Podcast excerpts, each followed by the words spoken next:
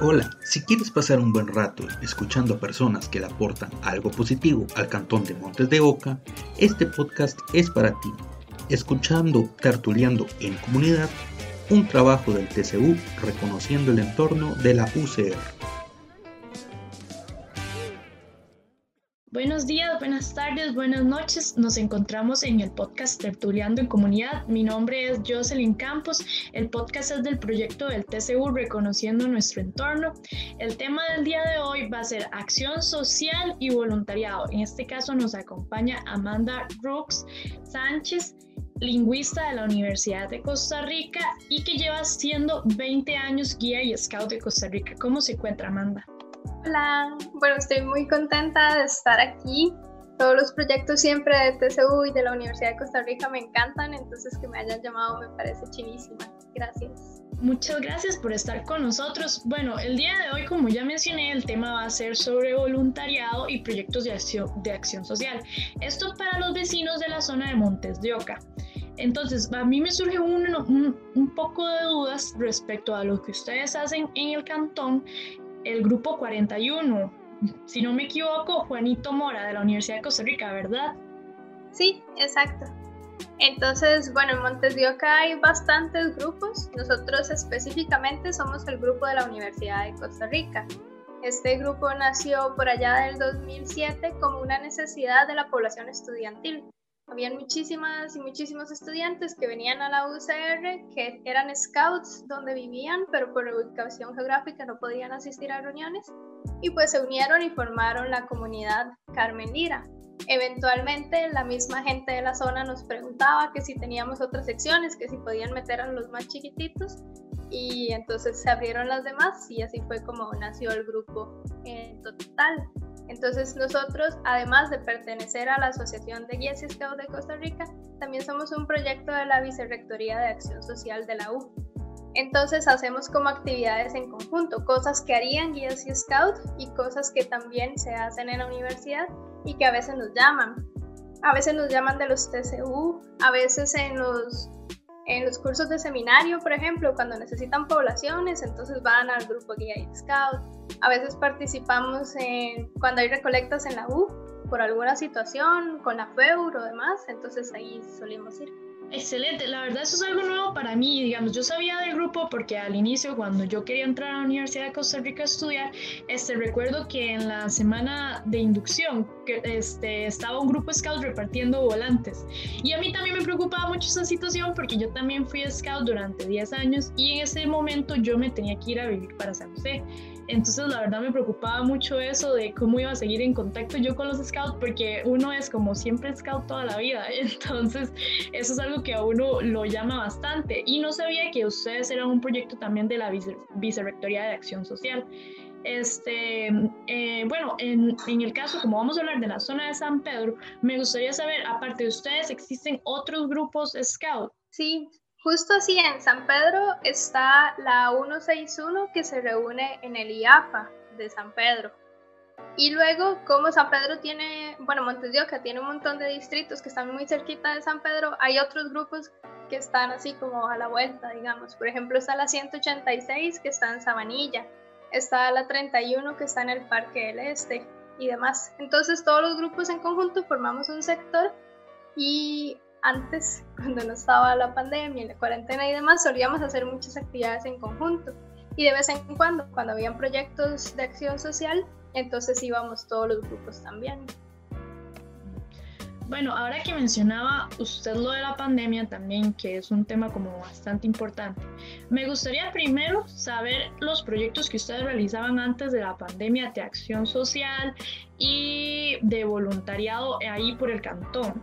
Y después me gustaría saber cómo hicieron como para cambiar o tal vez, ya que ya no era una forma presencial, cómo hicieron para modificar estos proyectos o voluntariados.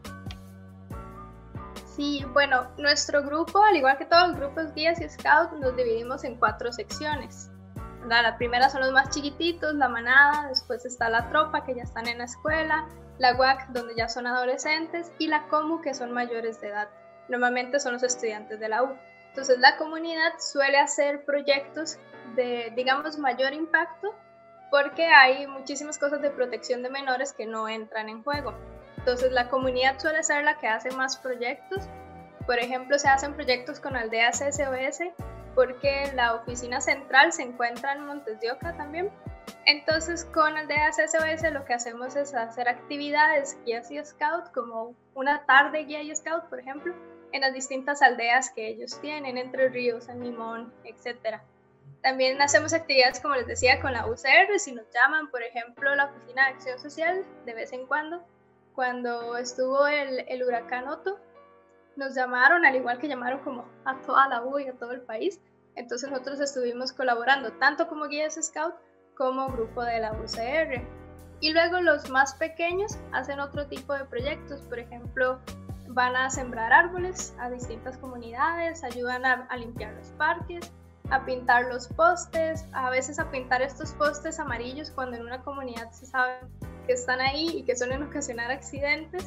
Em, también hacemos actividades de recolectas. Con los chicos es un poco distinto, digamos, se llevan como a un barrio y los dejamos que caminen, que vayan por distintas casas, pero siempre nosotros cerca. Que en cambio los estudiantes ya de la UCR y adultos pueden hacer las recolectas en el pretil, como decías. Ahora que normalmente en semana de inducción estamos por ahí como diciéndoles ahí existimos y pueden formar parte de nuestros grupos siempre que quieran. Y bueno, normalmente todas estas actividades entonces eran presenciales. Cuando llegó la pandemia, hasta hace un poco menos de un mes, ningún grupo tenía permiso de reunirse de manera presencial. Ahora se puede, cumpliendo protocolo. Nosotros aún no nos estamos reuniendo, al igual que la UCR todavía no estamos teniendo clases presenciales, ¿verdad? Como nosotros nos reunimos en la U, dependemos del protocolo que tenga la U. Entonces ahora lo que hemos estado haciendo son actividades también de recolectas, entonces alguno de ellos se encarga. Bueno, todo el mundo le puede ir a dejar la comida o lo, que vayan a llevar a la casa de tal persona. Y esas recolectas al inicio de la pandemia eran para personas de nuestro mismo grupo que estaban en situaciones difíciles. Después los chicos fueron buscando organizaciones que subsisten a partir de donaciones, por ejemplo los hogares de ancianos y así. Entonces empezaron a apoyarles. Y luego hace poco en Navidad Guía, que es un evento mundial para nosotros, en diciembre, lo que hizo mi sección fue hacerle cartas a abuelitos en España. Entonces hay un hogar de ancianos que busca como amigos secretos para los abuelitos. Entonces ellos les escribían cartas, los abuelitos contestaron. Y luego también los chiquitos más pequeños del grupo, la manada, hicieron una recolecta también para un hogar de ancianos. Entonces, bueno, ahí recolectamos galletas y pañuelos y cosas así. Y los adultos, los dirigentes, fueron a dejarlo. Normalmente en la presencialidad hubiésemos hecho una actividad, ¿verdad? Llevamos las donaciones, pero también hacemos una fiesta, una tamaleada o alguna cosa así. Ahora de momento los que vamos a hacer las donaciones o hacer las entregas somos los adultos como en representación de los chicos. En este caso, para los vecinos que quieran formar parte, ¿pueden este, trabajar ellos en estos proyectos que ustedes hacen? Este, ¿De qué edad a qué edad este, los vecinos pueden participar en los grupos o pueden participar como, como sociedad civil? Sí, en los proyectos siempre invitamos a todas las personas que quieran participar. Por ejemplo, cuando hemos ido a limpiar parques, hacemos una convocatoria a la comunidad y el que quiera ir, pues que lleve sus guantes y ahora pues sus mascarillas para ir a limpiar. Entonces, en general, en cualquier proyecto pueden participar y en especial cuando son proyectos como recolectas y demás. Sí, a veces se, se, mantiene muy como entre nuestros contactos porque no tenemos como alguna red social o demás que tenga muchísimos seguidores. Como que siempre queda entre nosotros mismos y las familias de nuestros chicos y así, pero sí está completamente abierto a toda la comunidad. Y luego, si quisieran formar parte del grupo guía y scout, también se puede en todas las edades. Nosotros nos dividimos como en dos roles, grandes roles, que son los protagonistas del programa, que estos son los chicos que reciben el programa educativo. Ellos tienen entre 7 y 21 años. Y luego estamos los adultos, que lo que hacemos es proporcionar el programa educativo y apoyar en las actividades que, bueno, es a partir de los 18 años hasta donde se pueda. Y hemos tenido algunas personas en el movimiento como a nivel país que se hacen famosas porque tienen más de 80 o más de 90 años y son guías y y van a los campamentos y por ahí andan. Digamos que no tenemos límite de edad. Yo, bueno, en mi caso yo no me tuve que adaptar como a esta virtualidad siendo scout, sino que mis proyectos siempre fueron presenciales porque nunca viví la etapa de una pandemia, pero en este caso los voluntariados eran mi parte favorita de los scouts, digamos. Cuando ya uno llega a comunidad y es la parte en que usted tiene que desarrollar como o usted se quiere ganar su insignia de servicio, el voluntariado es algo como muy importante. Entonces, con ayuda de los vecinos, ¿cómo cree usted que se puedan desarrollar estos proyectos en el cantón? O también, ¿qué consejos le daría usted a las personas del cantón para que puedan desarrollar proyectos de acción social? Bueno, en las distintas urbanizaciones, calles y demás, suelen haber como organizaciones de vecinos. Y yo creo que esto siempre es una de las principales razones o lugares a donde acudir cuando queremos hacer algún proyecto y esas organizaciones son las que nos permiten hacer proyectos de cada vez mayor impacto. Entonces, bueno, yo viví bastante tiempo en Montes de Oca y en mi comunidad había una de estas organizaciones y, por ejemplo, durante la pandemia había un parque para perros que se cerró. Entonces la, la comunidad se organizó para entonces poder abastecer el parque para perros con un lugar para lavarse las manos y el gel y no sé qué. Y entonces las personas entraban, dejaban a sus perritos adentro, las personas se quedaban afuera, los perritos jugaban, porque ese era el objetivo, ¿verdad? Que igual ellos tuviesen a dónde ir, porque. Y, entonces fue algo que se organizó a la comunidad, se organizaron, se pidió el permiso a la municipalidad, la municipalidad aceptó, de vez en cuando pasaba la MUNI a vigilar que lo que dijimos que íbamos a hacer pues es cierto y resultaba. Entonces, lo que yo les invitaría a hacer y les aconsejaría hacer es apoyarse entre comunidades, porque si se hacen propuestas que son válidas, se pueden llevar a la municipalidad y a veces también es apoyar a la misma municipalidad, porque se nos hace muy cómodo sentarnos y quejarnos montones de cómo la municipalidad no hizo esto y no hizo lo otro, pero ¿qué estamos haciendo nosotros? Cada ciudadano, cada ciudadano o cada ciudadana de este país. Entonces, y eso es algo que decimos muchísimo en Guías y Scout, que queremos que cada guía y Scout sea un mejor ciudadano o una mejor ciudadana en el país. Entonces, eso es a lo que les invito, a que se organicen, que hablen con sus vecinos, que peloteen. Ahora, por supuesto, siempre con un protocolo, pero también para seguirnos moviendo, para poder generar espacios seguros para todas las personas de la comunidad. Ya adentrándonos más en un punto de vista personal, ¿Qué la motivó a usted ser scout? En mi caso, cuando yo entré a los scouts, yo entré a la etapa de tropa. Y recuerdo que la primera vez que uno llega, di, es como un poco intimidante, ya que todo el mundo ahí son amigos. Y cuando se da cuenta, todos empiezan a gritar. Y usted no sabe qué están gritando o por qué están gritando.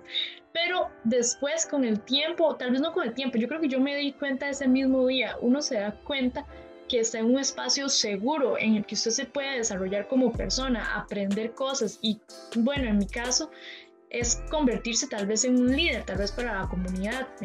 bueno, yo soy de Palmares. Entonces, en lo personal, ¿qué la motivó a usted a ser scout? Bueno, a mí me invitó mi abuelito a ser scout. Nosotros vivíamos en casi que la última finca que quedaba en Sabanilla y entonces mi abuelo siempre vivía con esto, ¿verdad? Que ya todos los cafetales habían desaparecido y que ya los chiquitos no podíamos tener contacto con la naturaleza y así. Entonces un día, un sábado, una mañana me dijo que me alistara.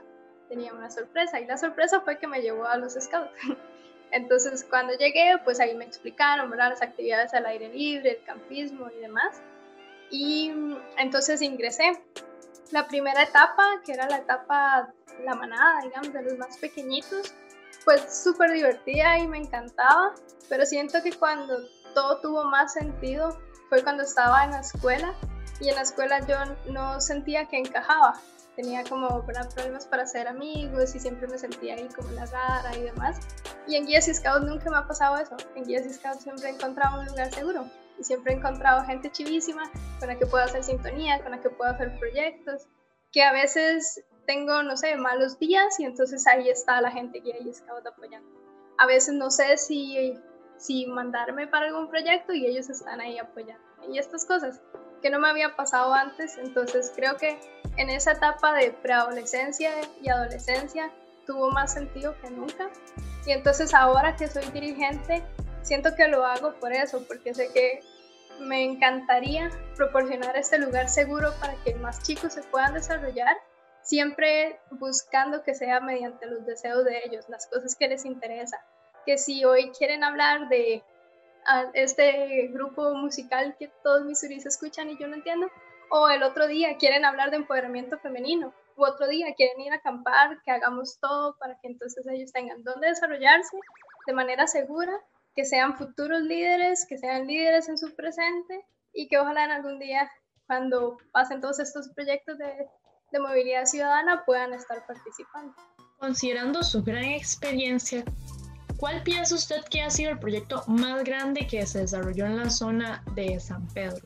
¿O el proyecto más importante en acción social? ¿O lo que usted considere que fuera el proyecto importante en, la, en esta zona? Bueno, creo que recuerdo cuando se nos convocó por el huracán Otto, yo sentía, o yo le decía a mis amigos, porque en ese momento yo aún estaba en comunidad, que yo no sabía dónde vivía toda esa gente de Montes de Oca porque normalmente en Montes de Oca, bueno, está la calle La Amargura, que es el lugar más visitado, pero después de ahí no hay tanta gente en las calles, digamos. Pero ese día, cuando nos convocaron para la recolecta del huracán Otto, ya no teníamos dónde meter tantas cosas. Estábamos ubicados en AUCR, pero también en los distintos parques de cada uno de los distritos y no había manera de transportar tanta comida, tanta ropa, tantas cobijas y demás era, era impresionante ver esta cantidad de gente llegando a donar por montones y también toda la gente que estaba ahí se nos acercaba en qué puedo ayudar, qué puedo hacer. Y nosotros era como, bueno, acomodemos aquí, acomodemos allá y la gente iba y al final pues teníamos un montón de amigos nuevos. Así ingresaron un montón de personas a, a guías y scout también. Creo que recientemente, digamos, ese es uno de los que más recuerdo. Luego cuando estaba niña creo que todos los proyectos me parecían enormes cuando íbamos a pintar parques y demás, siempre sentía que éramos demasiada gente.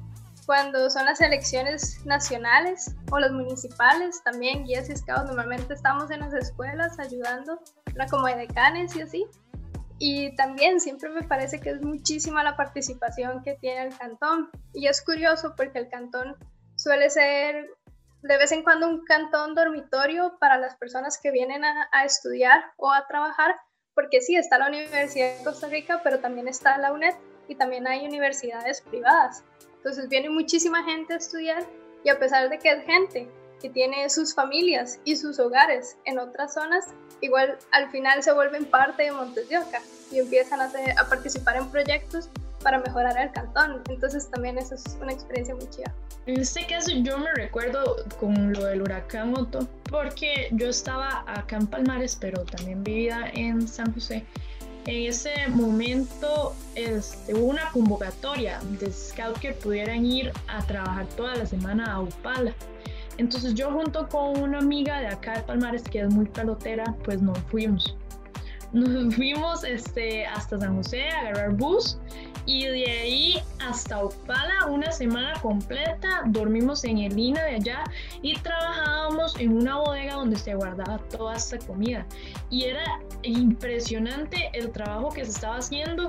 Yo supe también que acá el grupo 53 de Palmares también estuvo recogiendo comida y la cantidad de comida ropa todo lo que se adquirió era exagerada y allá llegaban montones, llegaban camiones y entonces era sorprendente como, como todo el país y también podemos decir como los guías y scout, también la Cruz Roja colaboraron en que toda esta comida y todas estas cosas llegaran a las personas en pala.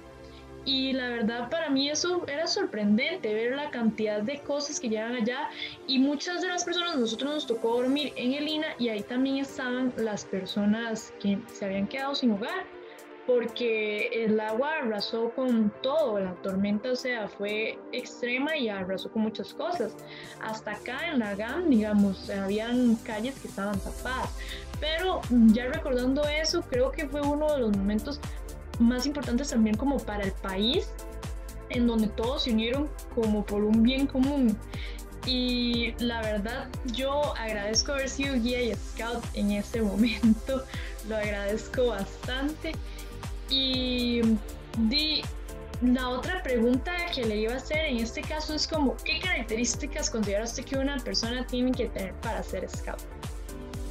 Ok, cerrando un poco con lo que estabas contando, también otro recuerdo que tengo, pero estaba un poco más niña, es el terremoto de Cinchona, que también esa fue la primera vez que vi a la comunidad salir salir todos y todas los guías y scouts a las calles a hacer recolectas, la Cruz Roja, los bomberos y demás.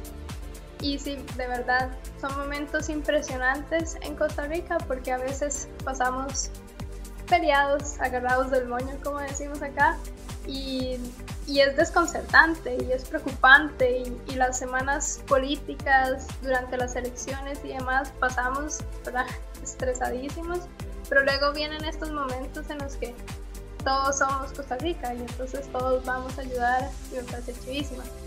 Y creo que tener estas ganas de salir a ayudar siempre es una de las cualidades que hay que tener para ser bien scout. Y además, yo creo que si bien, si uno como que lo trae, aunque no lo traiga, igual en guías y scout rapidito nos ponen a trabajar y a, y a hacer proyectos y ayudar a los demás.